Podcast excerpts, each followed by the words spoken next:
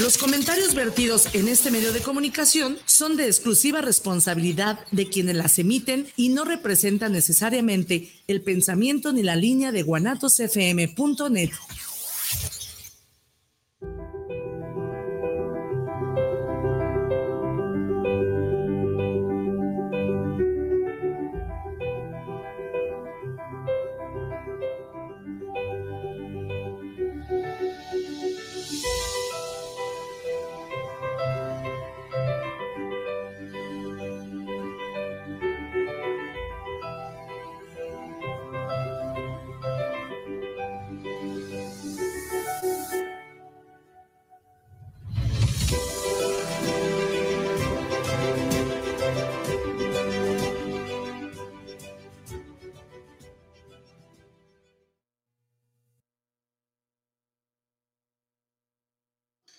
Hola, hola, impropias, impropios, aquí llegando de madrugada al, programa de, la radio impropia. Muchísimas gracias por la espera. Estamos aquí, este, eh, bueno, haciendo unos, eh, unos ajustes, pero por eso se me hizo nada que ver con la radio ni con Guanatos. Ellos siempre están puntuales y a tiempo. Una disculpa de mi parte que sí estuvo un poquito complicado mi traslado el día de hoy, pero ya estamos aquí. Eh, con mucho cariño, mucho amor para todos ustedes en este programa número 15 de la radio impropia, en donde vamos a hablar de un poeta y bueno, vamos a estar eh, un poquito, el tiempo obviamente más corto, pero pues vamos a, a darle con todo y aprovechar al máximo nuestro tiempo. Gracias a todos por el día de hoy estarnos aquí sintonizando. Por favor, mándenos un saludito, díganos quiénes nos están viendo, nos están escuchando, desde dónde mándenos un saludote si es que aún están aquí. Pero bueno, vamos a, comenzar con nuestro tema de hoy. Nuestro poeta del día de hoy es un poeta muy conocido y muy querido por todas y todos ustedes. Eh, este poeta es, eh, a ver, Gustavo Adolfo Becker. ¿Quién conoce a Gustavo Adolfo Becker? Yo creo que muchos, ¿no? Muchos es, eh, para muchos es uno de nuestros poetas favoritos. Eh, no es como lo que, lo que hemos hablado en ocasiones anteriores, que son poetas más, pues quizás a lo mejor ya del siglo este, XX, del siglo XIX, más bien del siglo XX hemos abordado poetas del siglo XX más que de otros, de otros años. Este es el primer poeta que abordamos ya más, más antiguo, eh, y pues bueno, vamos a, comenzar con la biografía de Gustavo Adolfo Becker, que también tenía un nombre de Rosario, no porque se llame Rosario, sino porque tiene como muchas letanías. Gustavo Adolfo Claudio Domínguez Bastida. Gustavo Adolfo Claudio Domínguez Bastida, wow. Yo, yo no sé, ahorita vamos a ver de dónde salió el Becker, ¿verdad? Nació el 17 de febrero de 1836 en Madrid y murió el 22 de diciembre de 1870. Es, como, es conocido como Gustavo Adolfo Becker. Fue un poeta y narrador español, perteneciente al movimiento del romanticismo, aunque la historiografía literaria recuerda, concuerda con que realmente pertenece al postromanticismo por fechas y por temas de estilo literarios, exactamente. Aunque en vida ya alcanzó cierta fama, solo después de su muerte y tras la publicación del conjunto de sus escritos, obtuvo el prestigio que hoy tiene. Es de esos poetas que se hacen famosos después de que se mueren. Eh, triste realidad.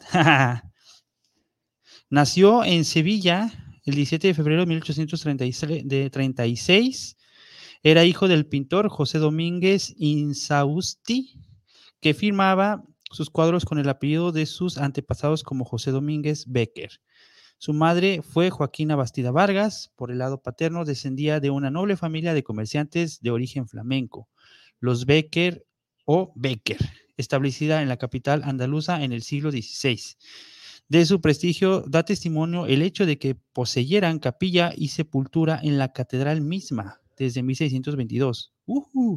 Tanto Gustavo Adolfo como su hermano, el pintor Valeriano Becker, adoptaron adoptaron Becker como primer apellido en la firma de sus obras. Esa, es, ese nombre ancestral, ¿no?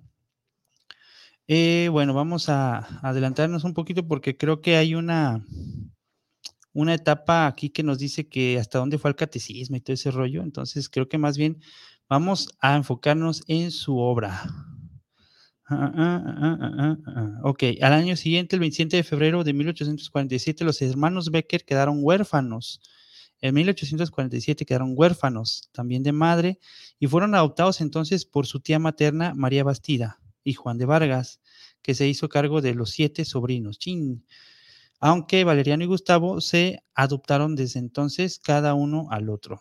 Y de hecho, más tarde emprendieron muchos trabajos y viajes juntos. Eh, ok, es que sí, este como que muy, mm, una vida, este, o sea, su, su, niñez está chida, ¿no? Y a lo mejor en algún momento lo vamos a comentar. Pero ah, aquí hay algo interesante. Creo que desde aquí comienza todo. Hacia 1858 conoció a Josefina Spin, una bella señorita de ojos azules, y empezó a cotejarla. Pronto, sin embargo, se fijó en la que sería su musa irremediable, la hermana de Josefina y hermosa cantante de ópera, Julia Spin. En la tertulia que se desarrollaba en casa de su padre, el músico Joaquín Spin y Guillén maestro y director de la Universidad Central, profesor de solfeo y del, conservatorio y organista de la Capilla Real, y protegido de Narváez, Gustavo se enamoró. aquí casi casi nos dan la vida de, su papá para decirnos, Gustavo se enamoró de su hija. y empezó a escribir las primeras rimas, como Tu pupila es azul. No sé si recuerdan ese famosísimo poema de ¿Qué es poesía? Y tú me lo preguntas. Eh, algo así que poesía eres tú, ¿no? Ahorita se los leemos bien chido. Y si alguien se lo sabe o lo tiene por ahí, ponlo en comentarios para que lo podamos leer. Eh, ah, eh, ¿qué es poesía? Me preguntas mientras clavas tu pupila en mi pupila, algo así. Ahorita lo leemos bien. Eh, Julia dio nombre a una de las hijas de Valeriano. Durante esta época empezó a escuchar a su admirado Chopin. Ah, caray, ya me perdí. Pupila azul, pero la relación, ah, sí. Eh, le, dedicó sus primeras rimas como Tu pupila es azul, pero la relación no llegó a consolidarse porque ella tenía más altas miras y le disgustaba la vida bohemia del escritor. ¡Chale! Creo que eso ya lo he escuchado antes, que aún no era famoso. Y vale. Bueno, este, es, esa la vida, es, es una situación muy concurrente en esta vida bohemia de los poetas. Julia dio nombre a una de sus hijas, de, las hijas de Valeriano. Durante esta época empezó a escuchar a su admirado Chopin. Después, entre 1859 y 1860, amó con pasión a una dama de rumbo y manejo de Valladolid, que durante muchos años se identificó con Elisa Guillén, un personaje que hoy se sabe inexistente. Pero la amante, fuera quien fuera, se, cansó de él y su abandono lo sumió en la desesperación. Los expertos no se ponen de acuerdo en cuál de ellas pudo ser su musa más constante, o si ninguna de ellas, concibiendo algún tipo de algún tipo ideal de mujer. Durante un breve periodo de tiempo, hacia 1859, ejerció como crítico en el diario conservador La Época. En 1860 publica cartas literarias a una mujer en donde explica, ah, mira, como cartas a nadie. un saludo a Jesús Holguín que tiene por ahí un libro muy chido, un libro objeto que se llama Cartas a nadie. Por ahí búsquenlo en Facebook, se llama Jesús Holguín. Un saludote. Bueno, en 1860 publica cartas literarias a una mujer en donde explica la esencia de sus rimas que aluden a lo inefable. En la casa del médico que lo trataba de una enfermedad venérea, Francisco Esteban conocería a la que sería su esposa, Casta Esteban y Navarro. Contrajeron matrimonio en la iglesia de San Sebastián en Madrid. Y, y, y, déjame salto porque son datos como que no nos interesan ahorita. El gran amigo de Becker, Rodríguez Correa, ya redactor del Nuevo Diario, consiguió un puesto de redactor para el poeta sevillano. En este periódico y hasta que desapareciera en 1865, haría crónica de salones, política y literatura. Gracias a esta remuneración vivieron los recién casados. Y en 1862 nació su primer hijo, Gregorio Gustavo Adolfo, en, en Novier Casoria, donde poseía bienes de la familia de Casta y donde Becker tuvo una casita para su descanso y recreo y empezó a escribir más para alimentar su pequeña familia. Fruto de este intenso trabajo nacieron varias de sus obras. Ándale, que le fue por un tiempo bien a este gran poeta. Y bueno, por ahí, este, dice, Gustavo Adolfo escribió eh, las cartas agrupadas después en Desde mi celda. A ver, por ahí creo que lo metieron. Pero en 1863 padeció una grave recaída en su enfermedad. Para recuperarse, Becker se trasladó con su hermano a vivir al monasterio, al monasterio de Veruela, Zaragoza, situado en las faldas de Moncayo, y cuyo aire puro era conocido como tratamiento para la tuberculosis. Este antiguo monasterio cisterciense enclaustrado poseía un gran encanto romántico y fue un lugar de inspiración para ambos hermanos. Ahí fue donde escribió las cartas agrupadas después en Desde mi celda. Y también varias de sus leyendas están ambientadas en el Moncayo. A pesar de la breve estancia, no llegó a un año. Esta etapa constituye una parte fundamental de la producción artística de los hermanos Becker. Bueno, este, vamos a acelerar un poquito esta situación. bueno, mientras vamos, mientras continuamos, creo que por aquí ya nos mandaron saluditos. Este, de verdad, muchísimas gracias por, por estar aquí, por seguirnos aquí escuchando. Y pues bueno, vamos a ver quién nos ha mandado saludos el día de hoy en nuestro programa de radio impropia. Tenemos aquí a Jorge Luis Martínez. Dice, saludos para el programa La Radio Impropia. Un gran saludo por estar llevando este poético programa. Saludos para Pedro Carvajal. Muchísimas gracias también. Saludos para ti, Jorge. Y tenemos también saludos de Ruth. Uh, aquí la fan de, de la Polla Impropia presente. Este, e, ella es la que lidera este club de fans del, de la radio o del pollo impropio. Muchísimas gracias, Ruth, por estarnos aquí escuchando. Me mandó una carita de sueño. perdón, perdón, tuve unas complicaciones para llegar a tiempo, pero aquí estamos. También le mandamos un saludo a nuestra queridísima Adamaris, que el día de hoy pues no pudo estar por motivos académicos, pero pronto, pronto va a estar acá con nosotros. Te mandamos un abrazo, Damaris, y un saludo. Eh, y pues también tenemos aquí otro saludito que nos manda Ana Lilia Sánchez. Dice, saludos para Pedro Carbagot. Está muy chido el programa y los escucho en Mérida, en Mérida, Venezuela. Soy mexicana de nacimiento. Muy bien, no, pues un saludote hasta allá, hasta Venezuela. Muchísimas gracias, Ana Lidia. Qué gusto saber que nos está escuchando desde allá y pues aquí vamos a estar cada martes para que eh, nos, nos, sigas escuchando. Muchísimas gracias. Un saludo también para ti.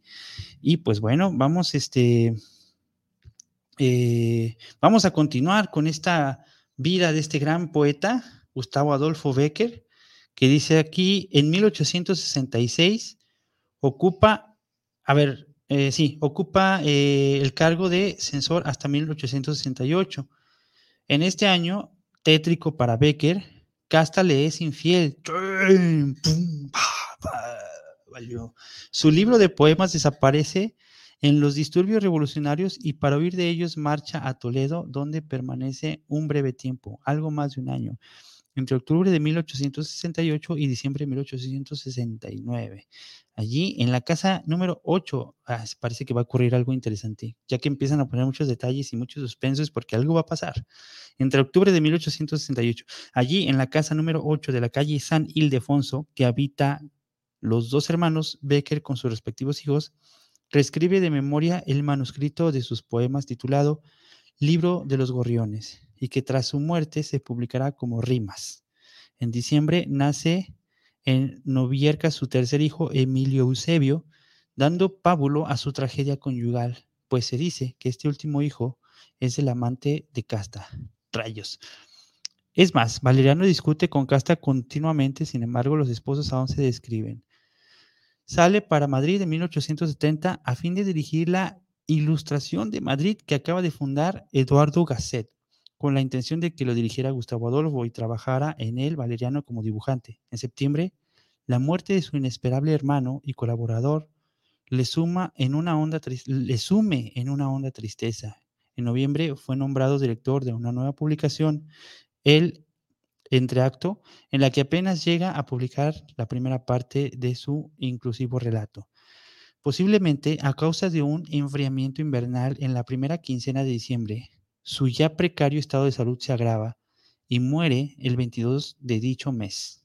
El 22 de diciembre, coincidiendo con un eclipse total de sol. Ah, qué triste. Frío, enfermo, eclipse de sol, chale. Qué, tristeza, ¿no? Hasta el universo se pone así triste cuando, cuando muere un poeta. Su muerte ha sido achacada, según el autor, a la tuberculosis, la sífilis o problemas de, en el hígado. En los días de su agonía, pidió a su amigo, el poeta Augusto Ferrán, que quemase sus cartas. Serían mi deshonra y que publicasen su obra. Si es posible, publicad mis versos. Tengo el presentimiento de que muerto seré más y mejor conocido que vivo. Chin, bueno, tenías mucha razón, queridísimo Gustavo Adolfo Becker, porque te conocen en todo el mundo. Pidió también que cuidaran de sus hijos. Sus últimas palabras fueron, todo mortal. Fue enterrado el día siguiente en el, bueno, aquí empiezan a poner sus, sus datos específicos en el nicho número 470 del Patio de Cristo en el Sacramental San Lorenzo y San José de Madrid.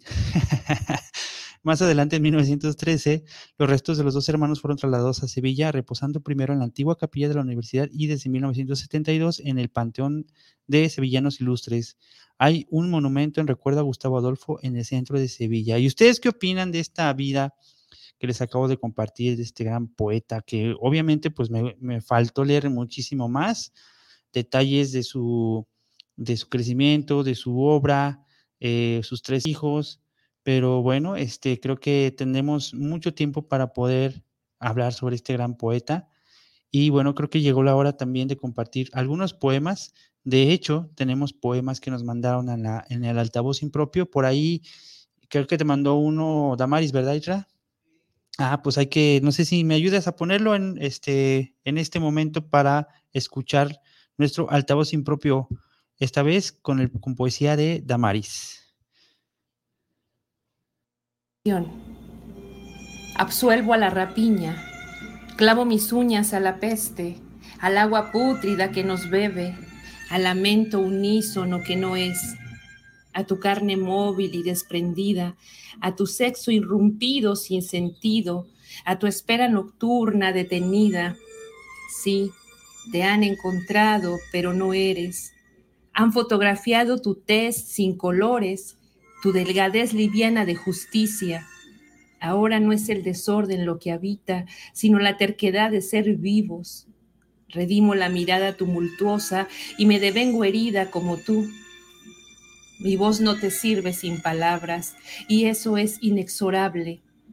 Un hueco terrenal húmedo te han colocado sobre la piel te incidieron al inicio del día, sin plegarias, ungiéndote dolores. Viciaron la tarde con la nostalgia, con la farsa de sus pesadillas. Ya no la música, sino el repetido crimen, la permisividad aberrante para ser bestia sin redimido absorto.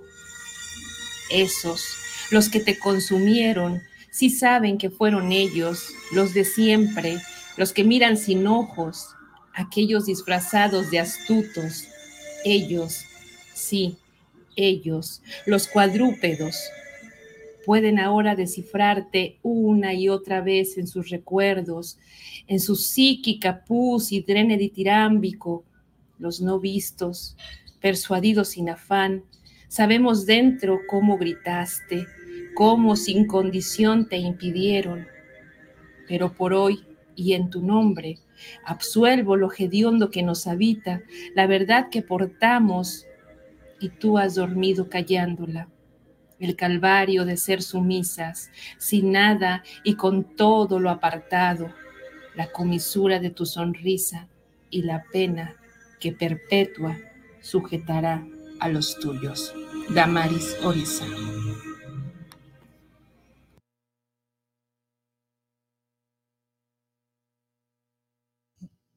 Muchas gracias, Damaris, por este maravilloso poema. Que déjenme decirles que me, comentó Damaris que este poema se lo hizo, lo hizo dedicado a, a Devani, este, el caso de la, bueno, la chica que lamentablemente en estos días eh, se encontró sin vida eh, después de haber estado 12 días desaparecida. Y pues bueno, es un caso muy lamentable que quizás muchos conozcamos.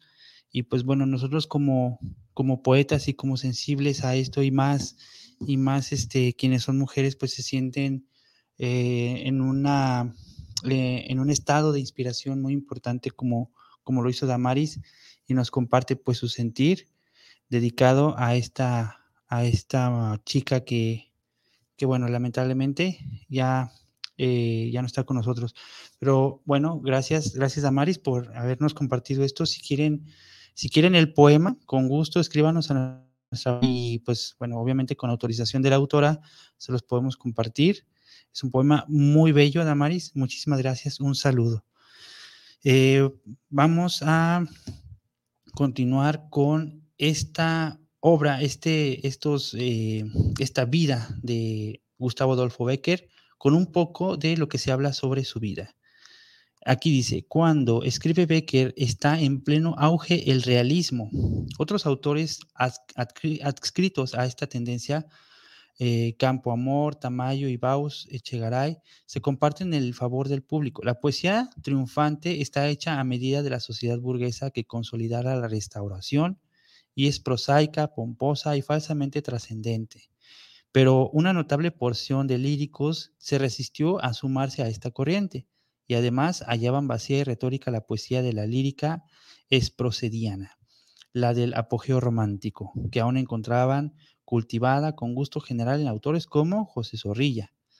El romanticismo que les atrae ya no es, lo de, no es el de origen francés o inglés, sino alemán, especialmente el de Heine, en que leen en traducción francesa, en especial la de Gerard de Nerval, o española, eh, de Eulogio Florentino Sainz, amigo de Becker.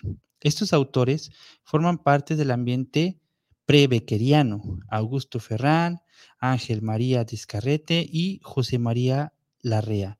Todos estos poetas buscaban un lirismo intimista, sencillo, de forma y parco de ornamento, refrenado en lo sensorial para que mejor eh, luzca el sentir profundo del poeta. Es una lírica no declamatoria, sino para decir al oído, órale, eso está bien chido.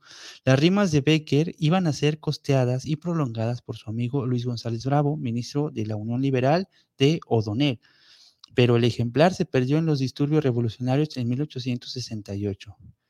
Algunas, sin embargo, habían desaparecido ya en los periódicos de entonces entre 1860, perdón, habían aparecido ya en los periódicos de entonces entre 1859 y 1871 el Contemporáneo, el Museo Universal, la Ilustración de Madrid y otros. El poeta, con esta ayuda, con la de su memoria y la de sus amigos, reconstruyó el manuscrito que tituló Libro de los Gorriones y se conserva en la Biblioteca Nacional de Madrid. Más tarde lo editarán sus amigos con un prólogo de Rodríguez Correa en dos volúmenes con el título de Rimas y junto a sus leyendas en prosa. ¡Ay, híjole! ¿Por qué no me traje ese libro? Yo lo tengo. en prosa, 1871 para ayudar a la viuda y a sus hijos. En sucesivas ediciones se amplió la selección. A partir de la quinta, la obra consta ya de tres volúmenes. Iglesias Figueroa recogió en tres, en tres tomos páginas desconocidas, Madrid en 1923, con otra porción sustancial del corpus bequeriano. Pues bueno, aquí habla sobre pues, lo, que, lo que fue eh, sus publicaciones eh, y lo que quisiera hacer en ese momento es leer algo de Becker, porque me imagino que estamos esperando ese gran momento. Em, bueno, aquí hay una pequeña rima. Ah, bueno, creo que aquí habla un poco sobre la, rima más famosa de, de, este poeta, de Gustavo Adolfo Becker. Dice, Becker meditó profundamente sobre la poesía e intentó reflejar el concepto insacible, inacible, perdón, que tenía de la misma en las cartas literarias a una mujer, en forma de un largo comentario a la rima 21, esa es la famosa rima 21, concluida en el verso Poesía, eres tú.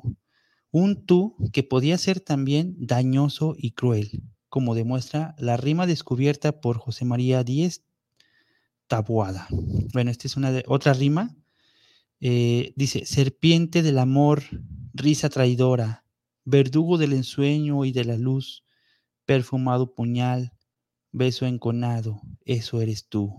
Esto es parte de la rima 21, de la famosa rima 21, del cual solo conocemos esta, este fragmento que hace un ratito cité o intenté citar, que la verdad no me acuerdo bien, pero ahorita lo vamos a, leer.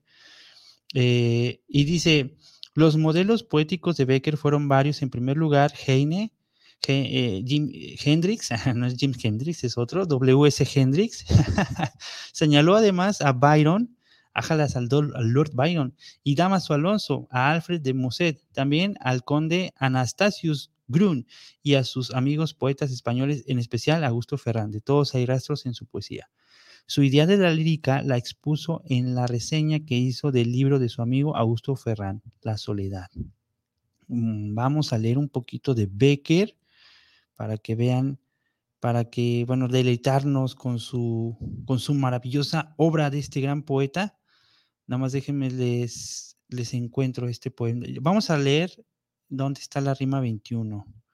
Ahora sí como para ponérselas bien este, para leerlas bien más que nada, porque yo sí me acuerdo un poquito, pero no recuerdo exactamente lo que dice. Ah, aquí está, bueno, aquí dice que estaba, pero no está. Eh,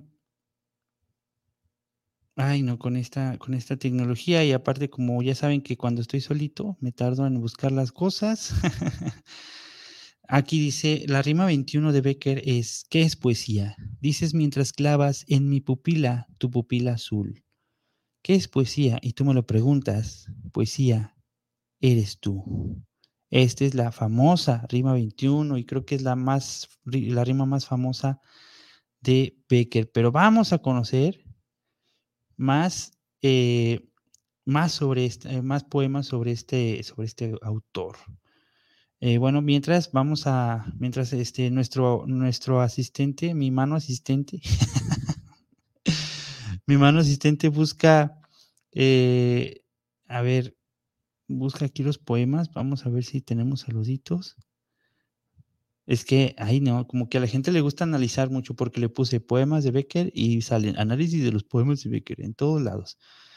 Pero bueno, aquí vamos a ver quién nos manda estos eh, textos, participación. Y pues les quiero agradecer, a seguir agradeciendo a todos por seguir, por escucharnos, por mantenerse aquí con nosotros con la radio impropia.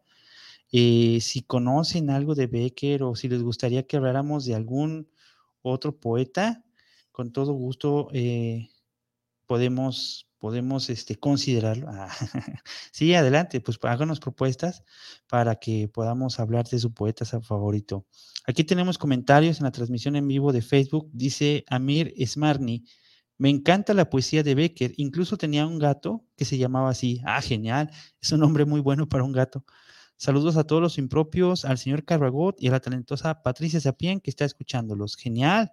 Pues ya se mandó saludos a Patricia Sapien. Desde acá también te mandamos saludos, Pati, y saludos también para ti, Amir Smarni, por estarnos escuchando. A mí se me hace que ese es un seudónimo. y pues, eh, a ver, vamos a seguir aquí con nuestra. Ah, nos manda la China, eh, China, o sea, Diana Holguín, una de nuestras. Hola, hola, ¿cómo estás? Mira, ay, un, un perrito. este, nos manda, nos manda aquí uno de sus poemas, Diana Holguín, a quien mandamos también un saludote. Eh, dice, y si te aspiro hasta el fondo, anda, cabrón, este poema está genial. Y hasta me lo mandó con una foto de ella fumándose un cigarro así, pero con esas ganas. Qué chido, Diana, un saludote. A ver si nos lo compartes por, por Facebook para publicarlo en nuestra página, si es que, si es que tú lo autorizas, obviamente. Y dice así, y si te aspiro hasta el fondo, ver cómo te enciendes y te consumes entre mis dedos, en mis labios, Tal vez entonces pueda aprisionarte, llenarme de ti y después de esa alquimia dejarte ir como el humo para respirarte otra vez. No manches, Diana, esto se merece un pollazazazazo. Ahora, déjalo lejos porque luego. wow. wow, Diana, muchísimas gracias por este poema. Está hermosísimo, está genial. Este, y por favor, si, si tú nos autorizas, lo podemos compartir en la página de Poetas Impropios para que la gente se deleite con, o sea, esa imagen que pusiste es, eh, e, es como que le da muchísimo realce a tu poema. Bueno, aquí tenemos también comentarios de la de Juanatos FM. Enrique Gutiérrez, saludos para el programa de la radio impropia. Saludos, Enrique. Saludos, Pedro. Un pollazo hasta San José, California. Eso es todo. Un pollazo, un pollazo, claro que sí. Hasta San José, California. Saludos, Enrique. Un abrazo, Enrique. Gracias por estarnos escuchando. Julieta García también nos está escuchando. Dice, saludos para el programa, saludos a Pedro, el impropio. Muy chido el programa, la verdad, una felicitación por llevar este súper programa. Ah, muchísimas gracias. Julieta García también, un saludo para ti. Gracias por escucharnos y pues ya sabes, aquí cada semana vamos a estar compartiendo los temas de estos poetas, de los más grandes poetas y los más queridos para que pues este, nos inspiremos cada día más. Y bueno, también eh, un saludo a todos. Digo, creo que no sé exactamente quién nos está escuchando. Creo que por ahí anda Evelyn Virosk, también escuchándonos. La preciosísima Evelyn Virosk. Este, un saludote, un abrazo, preciosa. Y pues también te mando un besito, ¿eh? ¿eh? gracias por escucharnos a todas y todos y hacer que este programa sea un programa de mucho, mucho éxito, mucha diversión y muchos pollazos. Eh, Ok, pues vamos a continuar. ¿Qué les parece si leemos un poema que nos comparte justamente la preciosísima Evelyn Virosk? También es un poema muy chido que ya lo leí hace un, momento, lo leí yo, pero la verdad se los comparto aquí porque ella lo mandó especialmente para ustedes, para compartirlo con todos y todos ustedes. Y dice así, llamas y preguntas si hay alguien más ¿Alguien? Solo puedo pensar qué absurdo lugar ocuparía alguien. Este lleno de ti, vacío de mí, con apenas una yo sostenida, a qué sé yo, con un aire asfixiante, una mirada perdida en un desfile interminable de imágenes de ti, de mí, de todo lo que pasó para llegar hasta aquí, con el eco de tu risa, tu adorable risa retumbando en las paredes, con esta avalancha de dolor, de extrañarte y convencerme de que es lo mejor, de sumergir la cabeza en la helada pilastra antes de que te llamen mis ansias, porque no te dará la esperanza que ya perdí, que solo quiero salir corriendo, lejos, muy lejos, quiero reconstruirme y solo estoy llorando en los escombros. Encontré la solución a esta cruda decepción, producto de mi idealización. Cavaré un profundo búnker a prueba del bombardeo romántico. Voy a reconstruir una yo libre de heridas infantiles, libre de apegos insanos, libre de culpas y culpables, libre de idealización, libre de codependencia, libre de flagelación, libre de autocompasión, libre para amar desde la verdad, libre para descubrir cómo empezar a amarme. Wow, muchísimas gracias, Evelyn. Un pollazo. Ay, este pollazo se escuchó como muy triste, ¿verdad? Es que se escuchó tu poema. Creo que es un poema que tiene cierta tristeza, cierta resignación y bueno, al final nos das una ráfaga de, libertad y creo que eso es hermoso en, en la poesía que escribe esta maravillosa poeta que de hecho por ahí eh, les, les voy a pasar un tip. Hay un poema de ella, de Evelyn Viros, que se hizo famosísimo, se hizo viral y que, bueno, está en muchísimas páginas compartido. Se llama Adultos. Si por ahí lo quieren leer, está preciosísimo. Es más, creo que eh, lo vamos a poner. Eh, es más, déjenme ver si lo tengo para compartírselo, porque todavía nos, nos faltan solo dos minutitos para terminar nuestro programa pero déjenme ver si, si encuentro este poema. No, si quieren mejor para la próxima, porque sí hay que mandarlo bien y todo. Búsquenlo, se llama Adultos, de Evelyn Virosk. Este, está preciosísimo ese poema, la verdad que nos dice mucho, nos alcanza mucho el alma. Y pues muchas felicidades, queridísima Evelyn, amadísima Evelyn, preciosa. Gracias por compartirnos tu poesía. Y pues bueno, vamos a, a continuar con nuestra última parte de, de, este, de esta radio impropia o sea, los avisos, los avisos parroquiales. Eh, el día, a ver, vamos a tener, bueno, acabamos de, pasar por la, el encuentro internacional, que estuvo muy chido, el encuentro internacional de gestión cultural independiente, pero el día sábado, no sé qué, en el día de hoy, perdón, no sé qué, qué, estaba haciendo el sábado. El sábado también hay un evento muy chido, pero el día de hoy, en Arcadia, Función Cultural, Hospital número 560, me parece, eh, eh, en ese espacio se va a presentar hoy un libro de la maestra María Bendaño. Eh, están todos invitados porque, para quien quiera asistir el día de hoy. Y el viernes, a ver, no, el sábado, déjenme abrir aquí mi acordeón porque tengo aquí la fecha. Sábado 30 de abril, en el Tártaro, a las 9 de la noche, se va a presentar el poemario Ecos de la piel de Edith Carrasquedo. Un abrazo, sister, también para ti. Eh, el día sábado a las 9 de la noche en el Tártaro, en donde suceden cosas, presenta Ruth Monroy y Marco Antonio Gabriel para que se dé una vuelta. Pues muchísimas gracias por habernos escuchado en, esta, en este episodio número 15, en este breve episodio número 15 de Poetas Impropios. Nos vemos la próxima semana. Muchísimas gracias Israel, aquí en Controles, a Guanatos FM por, por recibirnos. También agradecemos a todos nuestros radioescuchas. Mandamos un saludo a Damaris y bueno, yo soy Pedro Carbagot. Nos vemos hasta la próxima. Bye.